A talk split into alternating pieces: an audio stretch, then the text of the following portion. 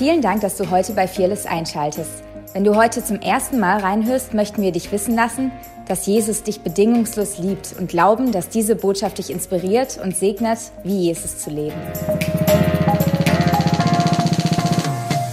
Ich möchte ganz kurz mit einer Frage starten. Ich habe ähm, vor kurzem auf einem Social Media Account von mir ähm, äh, was gefragt und da kamen dann etliche Antworten zurück. Und ich dachte mir, ich frage die Frage einfach auch mal ähm, bei uns in der Kirche, weil ich glaube, es ist ein Thema, das uns immer wieder beschäftigt, beziehungsweise das unser Leben sein sollte. Und die Frage ähm, hat geheißen, was bedeutet es für dich, Jesus heute zu leben? So, dreh dich mal zu deinem Nachbar um und ähm, sag ihm mal, was du denkst, was da die Antwort dafür wäre. Was bedeutet es, Jesus heute zu leben für dich? Ist die, ist die Frage zu schwer? Ich glaube, ich glaub, viele hier drin haben sich schon oft mit dieser Frage beschäftigt. Ich denke auch viele hier drin. Selbst wenn du Jesus nicht kennst, du bist hier heute in dem Gottesdienst, du erwartest wahrscheinlich von dem Jesus-Nachfolger irgendwas. So von dem her hast du wahrscheinlich auch eine Antwort darauf. So, ähm, erzähl doch mal ganz kurz deinem Nachbar, was du hier denken ähm, oder beziehungsweise was deine Antwort darauf wäre.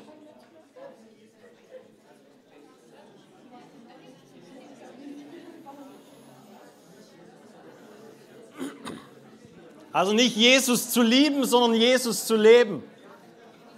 Ich hoffe, du liebst ihn auch, indem du für ihn lebst. Alright, 30 Sekunden noch, lass den anderen auch reden.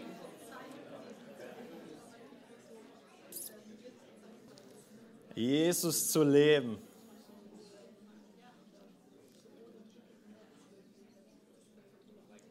Hm. Ich hoffe, du wurdest ermutigt von der Antwort oder beziehungsweise ja, von der Antwort deines Nachbarn. Wer wurde ermutigt? Wer will das Leben? Drei von euch, okay. ich denke, wir sollten unsere Bibel nochmal lesen. Nein, Spaß. Aber das Faszinierende auch an diesem Dialog über Social Media war da tatsächlich, dass etliche ähm, Antworten kamen, ähm, und die, meine Nachfrage war zu dieser Frage, ähm, was es für uns Christen bedeutet, Jesus ähm, zu leben. Ähm, wenn, wir, wenn wir die Antwort darauf haben, warum leben wir es dann nicht? Warum fällt es uns so schwer, es zu wissen, aber dann oft nicht zu tun?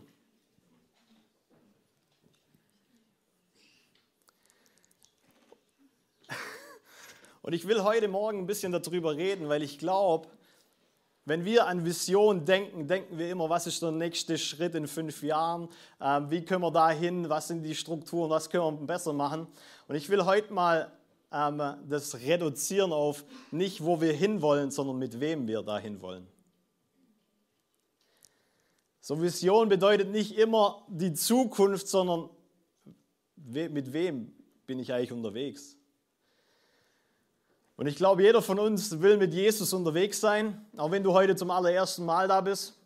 Ähm, wir haben schon Gott mit Sicherheit ein Stück weit anfassen können, spürbar war er hier, ist er hier im Raum durch die Anbetung. Und ähm, ich möchte heute ein bisschen darüber reden, ein Haus für Gott zu sein.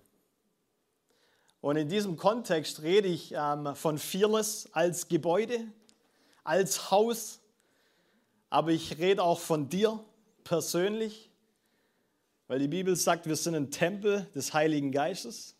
Und ich rede von deinem Zuhause. Jeder von uns hat ein Zuhause. Ob du noch bei deinen Eltern wohnst oder ein eigenes Zuhause hast oder in Miete bist. Das ist dein Zuhause und du hast Verantwortung oder du kannst dort Gottes Gegenwart kultivieren. Und es ist Ganz egal, was für eine Theologie du hast, ob Hauskirchen dein Weg ist oder Gemeinde dein Weg ist oder du individuell einfach nur für Jesus leben willst, egal, es geht immer darum, was mache ich mit dem, was mir geschenkt wurde. Und ich möchte das ein bisschen ähm, praktisch und natürlich auch bibelzentriert ähm, irgendwo sagen, aber ich möchte sagen, das ist möglich. Wir haben erst vor kurzem, beziehungsweise meine Frau hat erst vor kurzem ähm, die Nachbarin zu Jesus geführt. Und nicht, weil wir außen auf dem Schild haben, hey, wir sind Christen und wir lieben Gott und äh, wir gehen zu Fearless, sondern weil sie mitbekommen hat, ähm, dass wir Jesus lieben und aufgrund dessen ähm, sie, weil sie nachts nicht schlafen kann, Albträume hat gekommen ist, weil sie gedacht hat, wir haben die Antwort. Und ähm, nicht nur, dass äh, meine Frau für sie gebetet hat, dass die Albträume gehen, sondern sie hat Jesus in ihr Leben eingeladen. Und äh, ich glaube, das, das ist die, das, das, es, muss, es muss anfassbar werden. Eine reine Theorie über, ich bin das Haus Gottes oder meine Familie oder wie auch immer, oder das ist das Haus Gottes, das ist toll. Aber wenn es nicht anfassbar wird, wenn es nicht wirklich sichtbar im Alltag wird, ah Leute, dann leben wir irgendwelche Informationen, die nicht transformieren. Und ähm, das ist mir, ich weiß, ich werde ein paar Sachen raushauen, die sind ein bisschen, ähm, ja, die sind ermutigend, wenn du das richtige Herz hast. Ansonsten sind sie auch, äh, so, also, wer Ohren hat zu hören, der höre. Nein, aber es kann auch ermahnend sein. Aber ich glaube, ähm, ich will es mit, dem, mit dem Herzen sagen ähm, und uns natürlich ein bisschen anstoßen, weil ich glaube, ähm, wir haben viel zu viel bekommen, damit wir nur christlich spielen. Und ähm, Christsein bedeutet, Christus zu leben. In all seinen Attributen, in so wie er war. Und bitte stellt euch das jetzt nicht bildlich vor, du musst in Sandalen rumlaufen oder sonst irgendwas, sondern es geht davon, okay, wer war Jesus? Ähm, er war der König der Könige, der sich erniedrigt hat. Er war ähm, derjenige, der sich unter Gott ähm, gedemütigt hat und ähm, uns gezeigt hat, wie man in der richtigen Beziehung zu Gott leben kann, ähm, um wirklich Gottes Reich zu multiplizieren. Und ich glaube, das hat er genial getan. Er hat Zeichen und Wunder ähm, ja, nicht nur erlebt, er hat sie bewirkt, um Gottes Reich zu demonstrieren. Und ähm, ich glaube, das muss, das muss irgendwo sichtbar werden. Christsein muss irgendwo sichtbar werden. Vor kurzem hat jemand zu mir gesagt, ja, wir müssen, wir brauchen mehr Skills, wir brauchen mehr Tools, um so zu leben wie Jesus. Und ich wollte gerade ja sagen, weil ich glaube, wir leben in einer Zeit und ähm, die ist schnelllebig, ähm, die ist so informationsreich, dass wir immer mehr Skills, immer mehr Informationen brauchen. Aber ganz ehrlich, eine Information wird dich nicht verändern. Du brauchst eine Offenbarung und ein Skill und ein Tool und äh, das kann alles hilfreich sein, aber wenn wir Jesus nicht begegnen, dann werden wir nicht verwandelt in sein Ebenbild. Das ist das, was die Bibel sagt. Die Bibel sagt nicht, lernt mehr Leiterschaftsskills, damit ihr die Welt anleitet, so zu leben wie ich, sondern werdet zu mir. Weil dann, das ist das, was die Welt tatsächlich will. Und ich finde es ich find's enorm, wenn ich die Bibel lese, weil immer wieder sehe ich dadurch, dass dieser Gott, der überall ist, er ist omnipräsent, also überall, sich immer wieder beschränkt, irgendwo zu sein. Das sehen wir schon im Garten Eden, wo Gott, der Schöpfer von Himmel und Erde, ja, dieser Gott, der alles in seiner Hand auch irgendwo hat, sich reduziert auf diesen Garten und sagt, in der Kühle des Tages wandle ich mit Adam und Eva. Das, er beschränkt sich oder er reduziert sich. Er kann überall sein und trotzdem sehnt er sich nach einem Ort, nach das quasi irgendwie einen Rahmen hat. Der Garten Eden hatte einen Rahmen. Und der, die Kühle ist irgendwie ein ein Tageszeitpunkt. Also er hat sich beschränkt auf irgendwas. Und ich finde es faszinierend, weil wir, wir, wir, wir sagen immer, ja, wo zwei oder drei versammelt sind, da ist Gott mitten unter ihnen. Aber was bedeutet es tatsächlich? Was bedeutet es nicht nur in der Theorie, dass der Schöpfer der Himmel und Erde immer da ist, auf einmal da ist, wo zwei oder drei versammelt sind? Was bedeutet es, wo, dass Gott, der überall sein kann, auf einmal sagt, er will in dir wohnen. Und das nicht nur eine Theorie ist, sondern du auf einmal zu einem Haus wirst. Was bedeutet es, ähm, wenn wir sagen, naht euch, oder wenn, wenn die Bibel sagt, naht euch zu Gott, so wird er euch so wird er sich zu euch nahen. Ja, ich dachte, er ist überall. Wenn ich jetzt, und ich muss nichts tun, aber wenn ich mich ihm nahe, dann naht er sich zu mir. So, was bedeutet es, einen Raum zu schaffen, wo Gott sein kann? Wenn ich mich ihm nahe, dann kommt er. Dann kommt er mit mehr. Das ist mein Wunsch für Fearless. Nicht, dass wir jetzt anfangen, irgendwas herunterzubeten, was er uns schon längst geschenkt hat. Er hat uns seine Gegenwart geschenkt. Aber ich glaube, es gibt noch mehr. Und dieses Mehr wird nicht erkämpft, sondern ist durch Beziehung. Nähe. Und mein Wunsch ist es, dass wir dieser Nähe Gottes begegnen, dass wir seinem Angesicht begegnen, weil das ist tatsächlich der Schlüssel zu allem. Es ist der Schlüssel zu einem herrlichen, glorreichen, siegreichen Leben hier auf Erden. Ich höre so viele Christen immer wieder sagen, ja, Gott muss für mein Recht kämpfen und Gott, er liebt dich und er kämpft für dich, er versorgt dich. Aber dein Recht wurde am Kreuz, ist gestorben.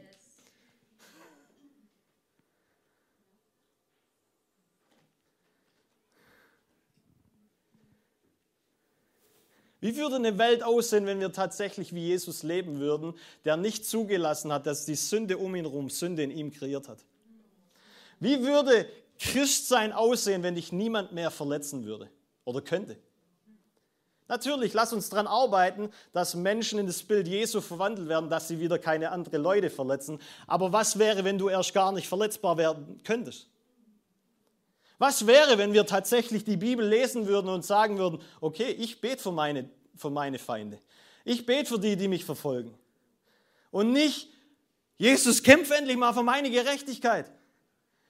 Deine Gerechtigkeit hängt am Kreuz, du wurdest zu seiner. Oh my goodness.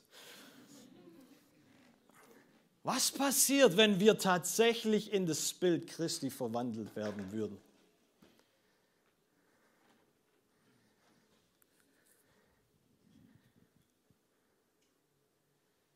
Wisst ihr, warum Gott uns alles schenken will?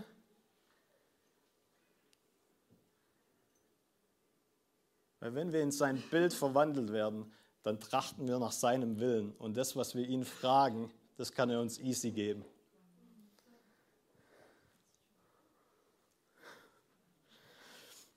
Ich hatte vor kurzem ein Bild. Cheers. Ich hatte vor kurzem ein Bild.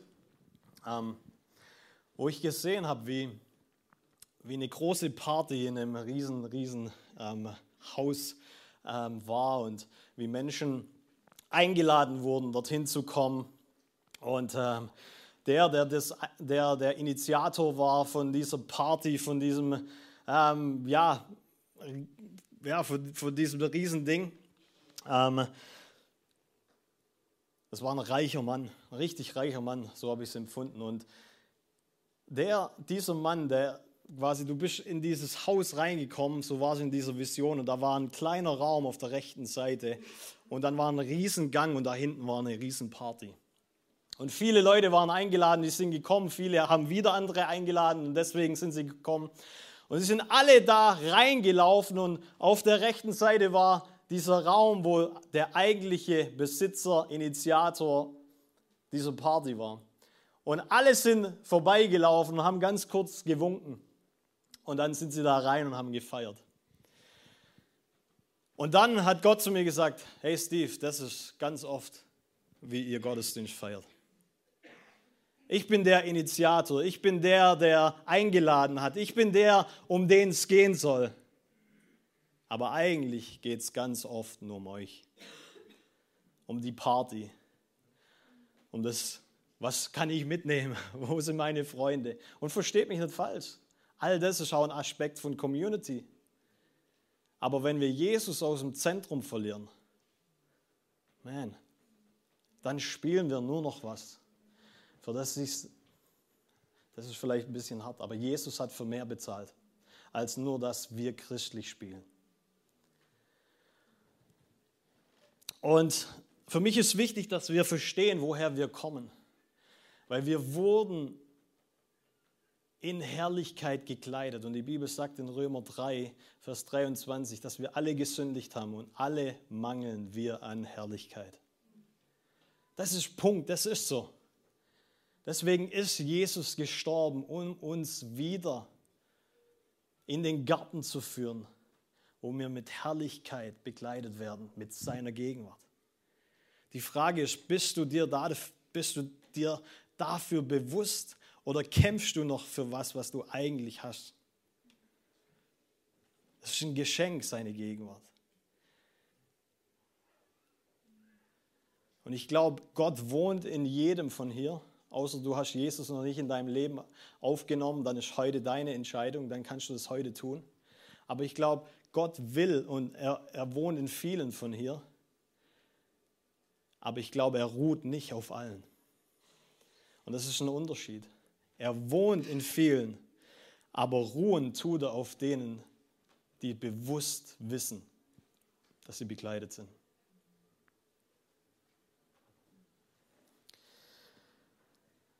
Und wir haben alle gesündigt und mangelnde Herrlichkeit. Und dann ist in Römer 1, wird es nochmal äh, klargestellt. Ich will euch das ganz kurz vorlesen. Da heißt in Römer 1, Vers 12, denn sein unsichtbares Wesen, also er, sowohl seine ewige Kraft auch als seine Göttlichkeit, wird seit Erschaffung der Welt in dem Gemachten wahrgenommen und geschaut also sprich, du kannst ihn überall finden. Überall kannst du seine Göttlichkeit und seine Kraft finden. Er hat sich nicht versteckt. Gott spielt mit uns nicht verstecken, sondern du kannst ihn in dem Gemachten überall finden. Das steht zumindest da. Damit sie, also damit sie, die Welt, ohne Entschuldigung sind weil sie Gott kannten, ihn aber weder als Gott verherrlichten, noch ihm Dank darbrachten, sondern ihn in ihren Über Überlegungen und nichtiges Verf äh, ja, sondern in ihren Überlegungen und nichtiges verfielen und ihr unverständiges Herz verfinstert wurde. Vers 23. An die Stelle der Herrlichkeit des unvergänglichen Gottes setzten sie das Abbild der, des vergänglichen Menschen und die Abbilder von Vögeln, vierfüßigen Tieren und Kriechtieren. So, was ist passiert? Überall kannst du Gott finden. Überall kannst du ihn wahrnehmen. Er ist überall. Aber der Mensch ist ins Zentrum gerückt. So was nennt man Humanismus. Und ganz ehrlich, ich will keine Kirche, die den Menschen im Fokus hat. Der Mensch ist wichtig, Jesus ist für gestorben, verstehe mich nicht falsch. Aber im Zentrum muss er sein. Im Zentrum ist er mit seiner Herrlichkeit. Er ist der Gott, der alles für uns gegeben hat. Er will angebetet werden. Er will groß gemacht werden. Das ist das Ziel. Das ist das Zentrum. Und wenn wir seine Gegenwart beherbergen, wenn wir das wertschätzen, dann nimmt sie nicht nur zu, sondern ich glaube, das ist das, was die Welt tatsächlich will. Sie will seine Liebe. Sie braucht seine Kraft.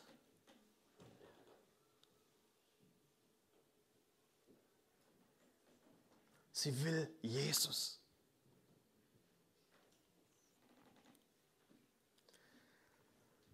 So versteht mich nicht falsch, ich bin nicht gegen Menschen oder sowas. Das Problem ist nur, in unserer psychologisierten Welt dreht sich so viel über Psychologie, Humanismus und alles Mögliche. Und wir versuchen, Menschen in ein Bild von einem Menschen zu verwandeln, anstelle von Christus. Lass mich mal was ganz Hartes sagen.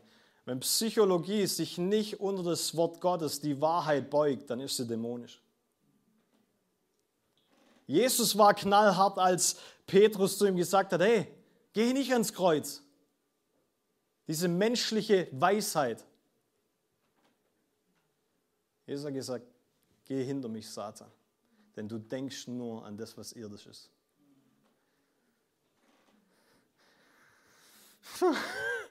Was würde passieren, wenn das hier ein Altar wird? Wenn das hier ein Ort wird, wo seine Herrlichkeit manifest, greifbar, spürbar, beherbergt wird. Ein Ort, wo Gott ruhen kann. Von Jesus, Jesus sagt selber von sich, Hey, Füchse haben Löcher und sonst irgendwas, aber der Sohn des Menschen hat nichts, wo er seinen Kopf hinlegt. Was würde passieren, wenn Fearless ein Ort wird, wo Jesus zur Ruhe kommen kann, wo er seinen Kopf niederlegen kann?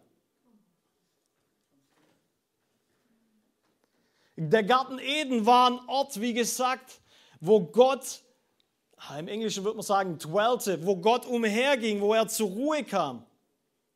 Das gleiche heißt von dem, wer wir sind, von dem Tempel des Heiligen Geistes, dass wir jemand sind, wo der Heilige Geist ruht, wo er drin wohnt und wo er durch dich wandeln will.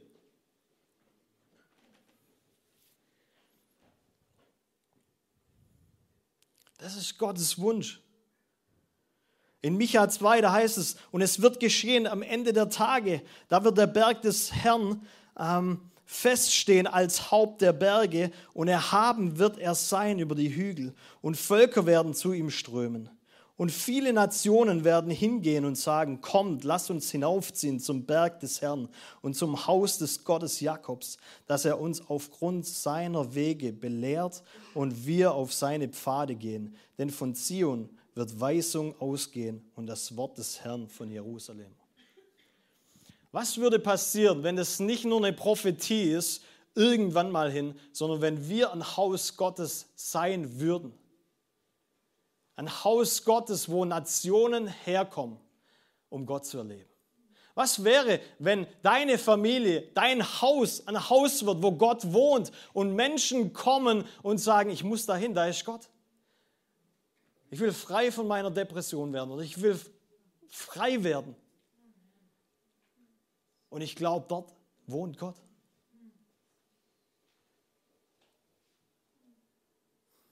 Das muss kein Wunsch sein. Das muss nicht irgendwo weit entfernt sein. Ich glaube, der Schlüssel ist nah im Bewusstsein, wer er in uns und durch uns sein will. Ja, Steve, wir müssen Menschen zu Jesus führen. Absolut. Wie passiert es? Indem du zu ihm wirst. Immer wieder höre ich, oder da kommen halt äh, die Evangelisten, lass mich mal so sagen, die stehen dann auf und sagen, ja, die Ernte ist groß, die Arbeiter sind halt wenige. Komm, wir müssen mal ein paar Leute mobilisieren hier. Sei mobilisiert. Na, Spaß. Ich glaube, das Problem ist in, oder die Antwort liegt in dem Kontext. Wenn wir verstehen würden, dass jeder, der geerntet wird, gleich wieder ein Arbeiter wird, dann hätten wir kein Problem mit der Ernte.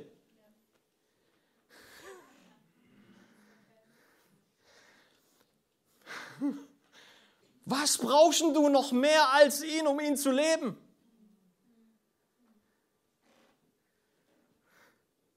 Was brauchst du mehr als sein Angesicht? Hier drin, da steht alles.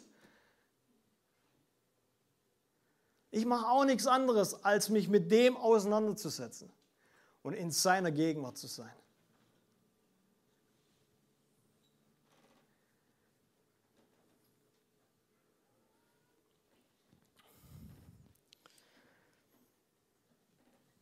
Jesaja 66, 1. Dies sagt der Herr, der Himmel ist mein Thron und die Erde der Schemel für meine Füße. Was für ein Haus müsst ihr bauen, damit es dem, diesem gleichkäme? Was wäre das für ein Ort, an dem ich ruhen könnte? Gott sucht nach einem Ort. Er will ruhen. Er will kommen und zu Hause sein. Und das Beste ist nicht nur, wir bauen ihm was, das erfüllt, sondern Psalm 127 ist, glaub, wo, wo es heißt, dass wenn Gott das Haus nicht baut, dann bauen alle drumherum vergebens. So Gott muss das Haus selber auch bauen. Für die Stiftshütte hat er einen Plan weitergegeben. Für den Tempel des Heiligen Geistes ist er Modell gelegen. Ich weiß, praise God. Versteht ihr was? Da gibt es einen Plan seit Erschaffung der Welt, dass wir in das Bild Christi verwandelt werden würden. Und das Geniale ist, als Jesus aufersteht nach seinem Tod, begegnet er Maria als Gärtner. Warum als Gärtner und nicht als triumphaler König der Könige? Weil es schon immer Gottes Wunsch war, in dem Garten zu ruhen. Und du bist der Garten, in dem Gott wandeln will.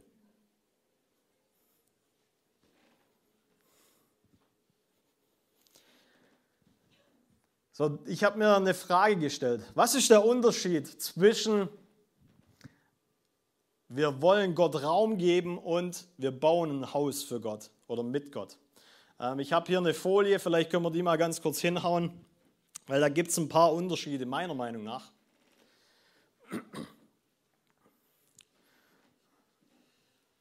Gibt es die Folie? Ist nicht. Oder nächste? Nochmal nächste? Ja, nochmal nächste?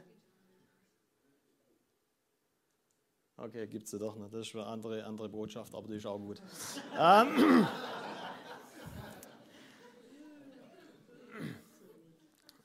Die Folie ist betitelt mit ähm, der Unterschied zwischen Haus, äh, Haus Gottes und Gott willkommen heißen. Was ist der Unterschied? Ich glaube, einer der prägnantesten Unterschiede ist, ähm, Gott ist nicht nur willkommen, sondern Gott ist Herr. Ich heiße nicht nur jemand willkommen in meiner Familie, der als Gast da sein darf, sondern er ist Herr über meiner Familie. Ist du da? Halleluja, praise God. Danke, Technikteam. Ähm, so, Gott ist willkommen. Wenn wir, ähm, ich habe es mal, oder Menschen anziehen, wenn man denkt, okay, wir wollen Menschen anziehen oder wollen wir Gott anziehen. So, Gott ist willkommen, wird eingeladen und bekommt spezifisch Raum, punktuell. Und ähm, ich habe es mal so bezeichnet, Gott ist Bauherr. Er ist derjenige, der das Haus selber baut. Das ist ein großer Unterschied meiner Meinung nach. Stehe ich im Weg? So groß bin ich doch gar nicht, aber praise God, vielleicht ist doch mein Engel. Ähm, dann, wenn es nur darum geht, irgendwie eine Show abzuziehen oder hey, es geht darum, die Welt muss hier reinkommen, dann ist ganz oft so, dass ich die Welt nur hier drin, ähm, sage ich mal, be weiterhin beherberge, wenn ich ihr nicht auf die Füße dreht. Und sowas nennt man Menschenfurcht. Aber was passiert, wenn, wenn wir ein Haus für Gott bauen? Wir haben es in Micha gelesen. Ähm, die Völker kommen, weil hier eine Furcht vom, vor Gott ist. Eine Ehrfurcht vor Gott. Ihr könnt selber lesen, ich habe geschrieben, Gott ist Wein und Weinschlauch zugleich. Er ist das, was wir wertschätzen, aber er gibt auch die Struktur.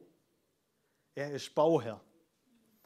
Die Verkündigung ist, äh, wenn es um Menschen geht, dahin gezielt, oh, shit, kann, doch noch nicht, ähm, leider, leider, leider geht es noch nicht, dass ich da, nein, Spaß.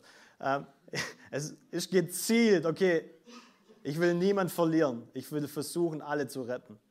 Was ist beim Haus Gottes? Ey, klare Verkündigung.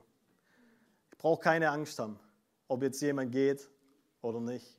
I don't care. Das, die Wahrheit bleibt die Wahrheit.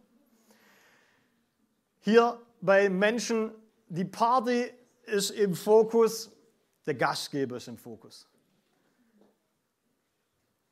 Wie viele Leute kommen?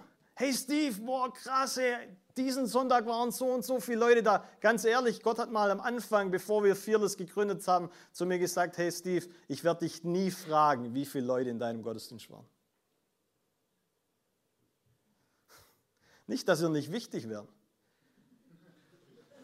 Nicht, versteht? Alles cool, ich feiere das, wenn die Bude voll ist. Halleluja. Aber wenn das mein Ziel wird, dann werde ich alles daran tun, damit dieser Raum voll ist. Mir ist wichtig, dass er da ist. Dann ist der Raum voll.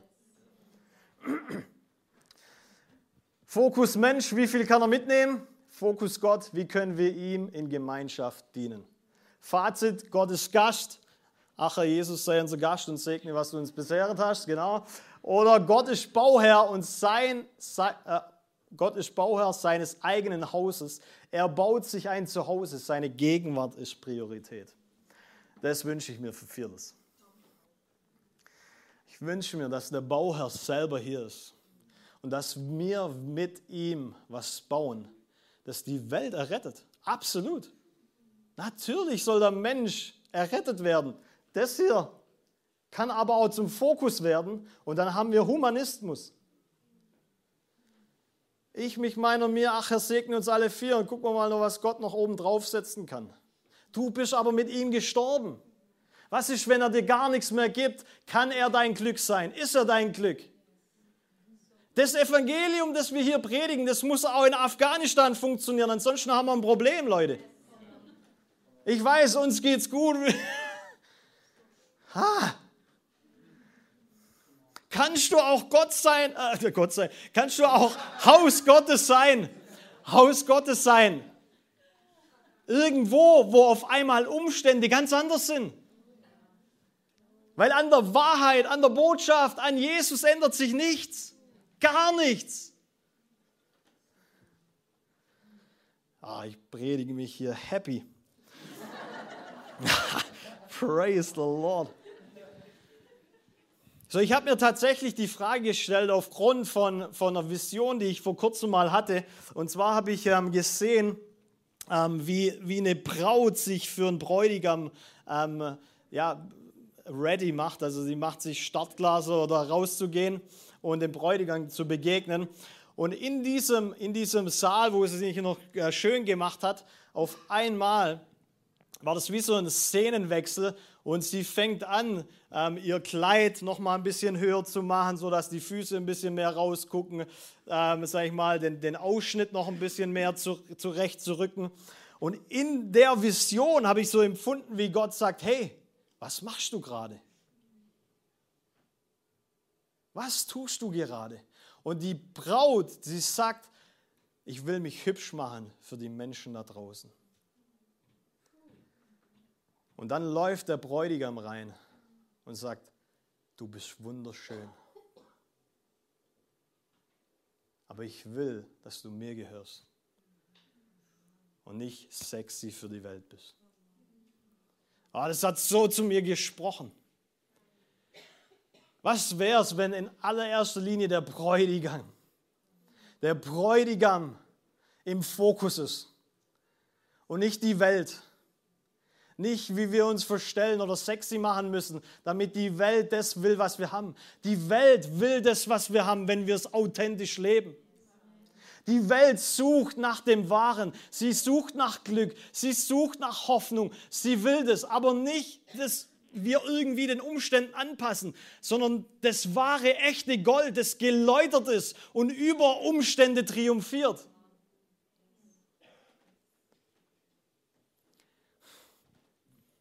Halleluja.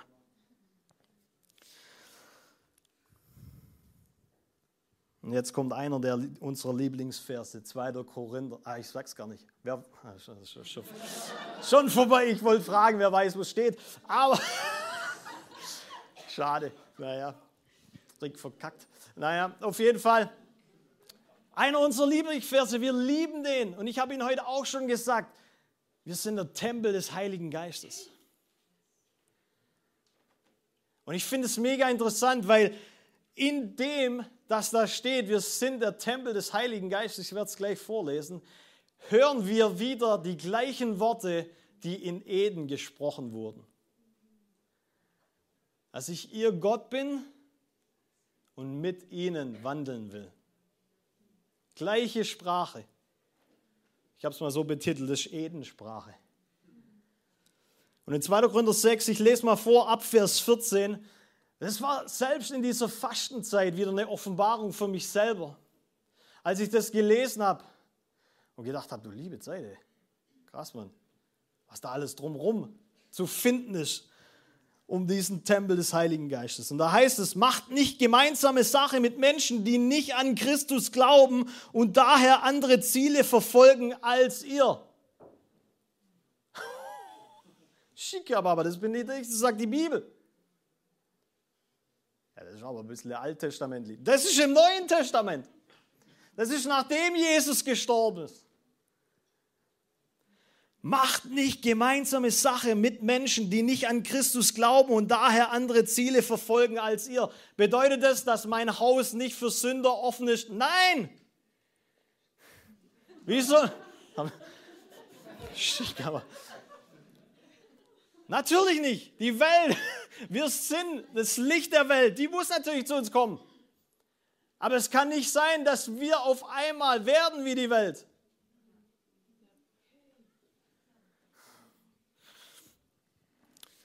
Oder haben Gerechtigkeit und Gesetzlosigkeit irgendwas miteinander zu schaffen? Fragezeichen. Gibt es irgendeine gemeinsam zwischen Licht und Finsternis?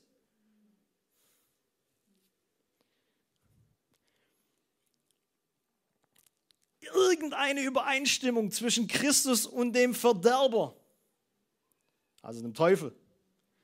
Irgendetwas, was einen Gläubigen mit einem Ungläubigen verbindet. Was haben Götzenbilder im Tempel Gottes zu suchen? Und dieser Tempel des lebendigen Gottes sind wir. Da kommt's. Junge, hast du mal gelesen?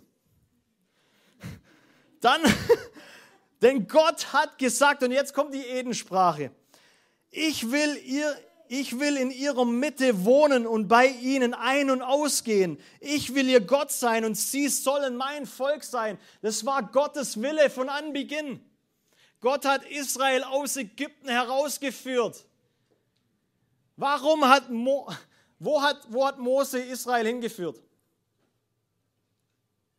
Keine Scherzfrage, Jesus würde auch cool sein. Ne? Wo, hat, wo, hat, wo hat Mose das Volk Israel hingeführt?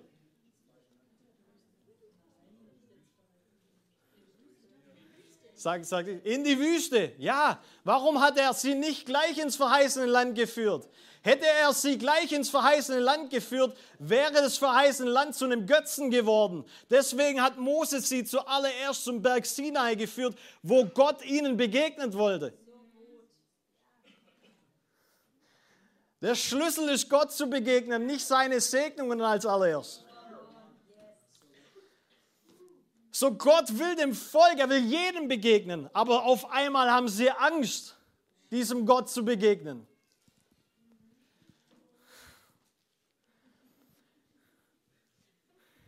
Aber Gottes Wille oder Gottes Wunsch war schon immer eine, ein ganzes Volk, eine ganze Nation, die Priester und Könige vor ihm seien.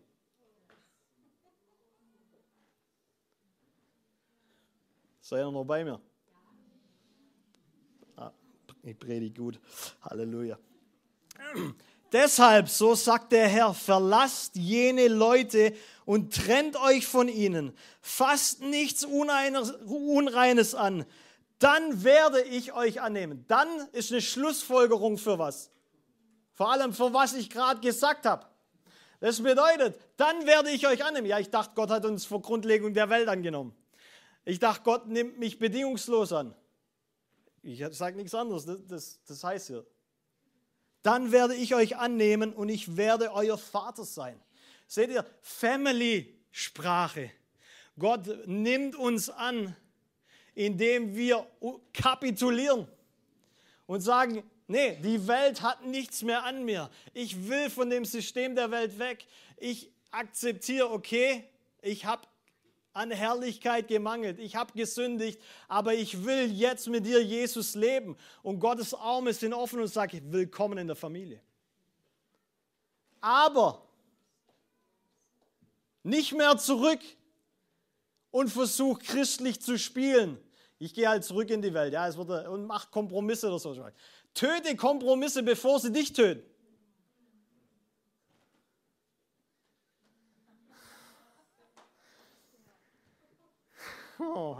Was hat Gesetzlosigkeit in Übereinstimmung mit äh, nicht Gesetzlosigkeit, aber mit Gerechtigkeit? Nichts. So lass ihn nicht in dir finden. Dann einfach weiterlesen, das hilft. 2. Korinther 7,1, also einfach der nächste Vers. Okay, ich bin gleich am Ende. So groß sind also die Zusagen. Ich habe in meiner Bibel hingeschrieben, welche Zusagen? So groß sind die Zusagen. Ja, welche? welche? Da steht nicht welche. Die, wo wir gerade gelesen haben, dass du der Tempel des Heiligen Geistes bist, dass du mit ihm wandeln sollst, dass Gott in dir wohnt. Das ist die Zusage Nummer eins, weil Gott Gemeinschaft mit dir haben will. Alles kommt dann da raus. Er will dir nicht zuerst das verheißene Land geben, er will sich dir geben. Und was wäre, wenn Fearless dafür bekannt werden würde, dass du hier Gott kriegst? Nicht nur eine tolle Heilung, nicht nur ein tolles Gebet, nicht nur eine Prophetie, sondern ihn. Was wäre, wenn du ihm hier drin begegnest und auf einmal verändert werden würdest? Wieder zu einer Begegnung da draußen. Wir waren erst vor kurzem bei einem Staff Retreat und ähm, das war ein christliches Haus, wo wir da waren. Und ich bin ähm, zum Essen gelaufen und da kam eine Frau raus. Und ich bin schon vorbeigelaufen und höre die Stimme des Heiligen Geistes, wie er zu mir sagt, die Frau hat Rückenschmerzen. Ja gut, das ist schon nicht mein Problem. Ich bin hungrig. Der Tempel des Heiligen Geistes, der ist hungrig.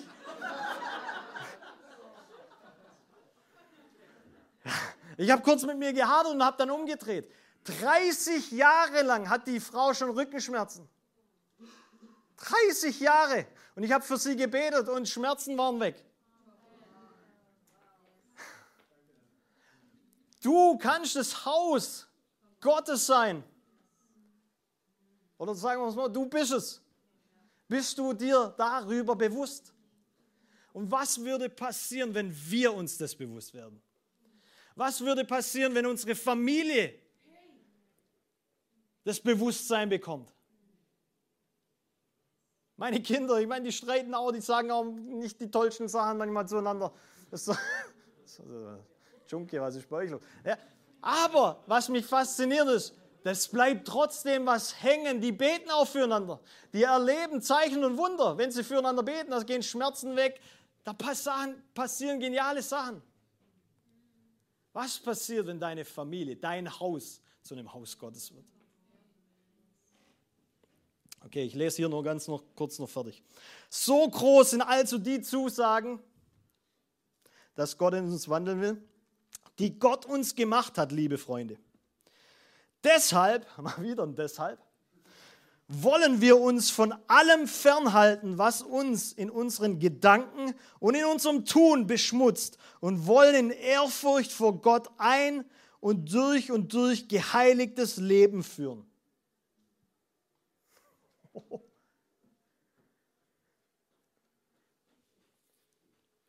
Jetzt können wir vielleicht ganz kurz noch das Bild zum Schluss hinhauen mit ähm, der Straße.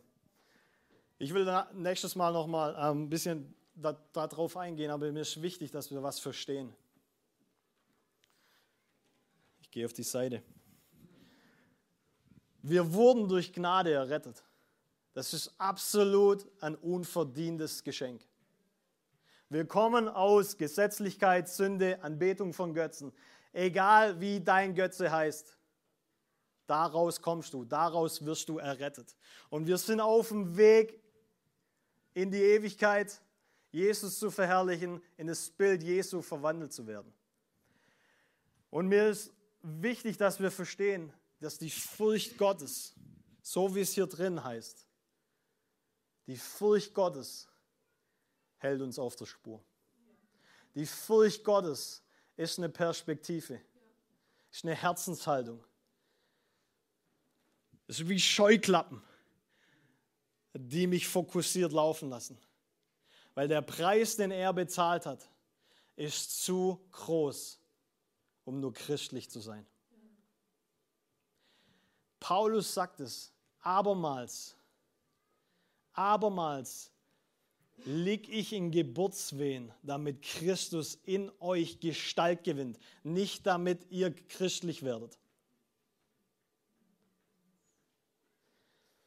Und die Furcht Gottes, die hilft uns, das, was wir geschenkt bekommen haben, zu leben. Und sowas nennt man Heiligung. Du bist heilig. Du kannst nicht mehr heiliger werden.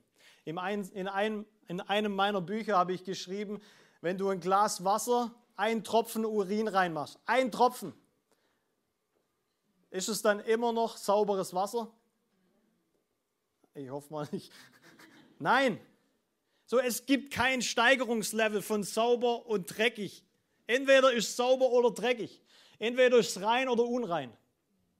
Du wurdest rein gemacht, makellos. Heiligung heißt, jetzt lebe ich so. Ich will so wandeln.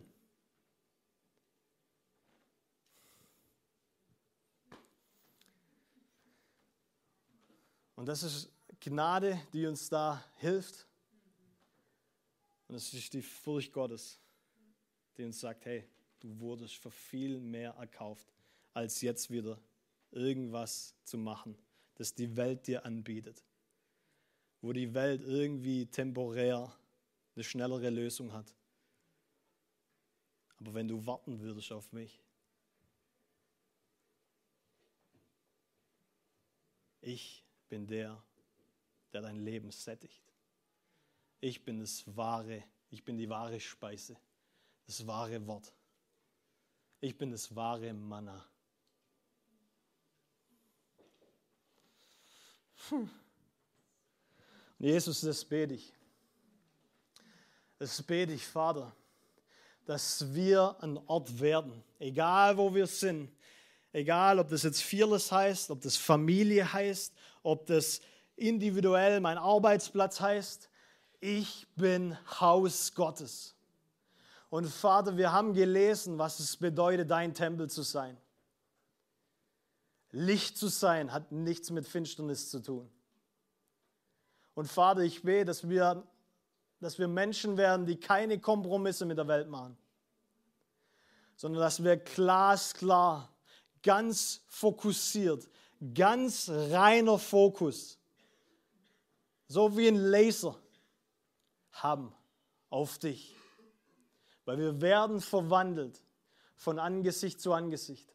Und das, was wir anschauen, zu dem werden wir. Und wir wollen nicht mehr werden wie die Welt. Daraus sind wir gekommen. Wir wollen unser Denken verändern, indem wir die Wahrheit zu uns sprechen lassen, die du, Jesus, bist. Und ich bete, Vater, dass es ein Ort wird, dass Fearless ein Ort wird, ein Haus wird, wo du ruhst, wo du zur Ruhe kommst und wo Zeichen und Wunder passieren und die Welt herströmt. Aber nicht nur aufgrund dessen, was wir hier Tolles für dich tun, sondern weil du da bist. Weil du da bist. Und Jesus, ich bete, dass die Furcht des Herrn, dass dieser Respekt, dass diese Ehrerbietung zurückkommt in deinen Leib.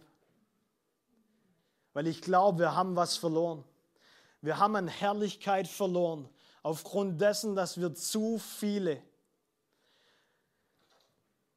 zu viele Dinge eingegangen sind und den Fokus aus den Augen verloren haben. Und Vater, ich bete, dass hier Kreise Hauskirchen, dass hier Familien entstehen, die die Welt verändern. Aufgrund dessen, weil du im Zentrum bist. Nicht Humanismus, nicht Psychologie oder sonst irgendwas. Ich will es gar nicht per se falsch machen. Äh, falsch äh, der sagen, dass es blöd ist. Humanismus schon. Ähm, Psychologie nicht. Ähm, aber Jesus, ich bete, dass du im Zentrum, Zentrum bist. Und dass wir dich anschauen und verändert werden von Herrlichkeit zu Herrlichkeit. Ähm, ganz kurze Einladung, wenn du mehr wie Jesus wandeln willst, wenn du, ähm, wenn du, wenn es dir neu ist, mit dem Heiligen Geist unterwegs zu sein, ähm, dann möchte ich dich einladen. Wir werden eine drei Tage Intensivschule hier machen, hier vor Ort bei Fearless. Die nennt sich die Schule des Geistes, wird in den Faschingsferien sein. So auch ein bisschen kontra ähm, im gegengesetzten Geist handeln, was da draußen also abgeht. Ähm, ähm, und ähm, es ist für jede, es ist für jede Altersgruppe, okay, also sage ich mal ab vielleicht zwölf oder so oder zehn, du solltest schon ein bisschen auf dem Stuhl sitzen können.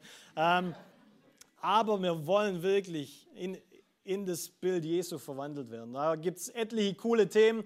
Die wir durchhauen wollen, aber wir werden auch coole Gemeinschaft haben beim Essen und äh, zusammen Spaß haben. Und es wird Kleingruppen geben, wo man Sachen nochmal runterbrechen kann. Äh, so drei Tage wirklich intensiv äh, mit Gott und mit uns und wir schauen dann, was dabei rauskommt. Hoffentlich was Gutes. Nicht Spaß. Wird was Gutes sein. So, hey, ähm, euch, du kannst dich anmelden über E-Mail äh, an fearless, info at fearlesschurch.de, wenn du da Interesse haben möchtest. Ähm, also es wird Essen und Trinken wird inklusiv alles dabei sein. Deswegen wird es auch ein bisschen was kosten. So, herzliche Einladung dafür. Ähm, oder bist da draußen einfach Licht, das passt auch. So, ähm, habt einen schönen Sonntag. Ministry-Team kann nach vorne kommen. Seid gesegnet, ihr Lieben. Bis zum nächsten Mal. Ciao. Danke fürs Reinhören. Wir glauben, dass der Heilige Geist durch seine Liebe, Kraft und Wahrheit Veränderung bringt und dich zurüstet, diese Begegnung in dein Umfeld hinauszutragen. Sei gesegnet.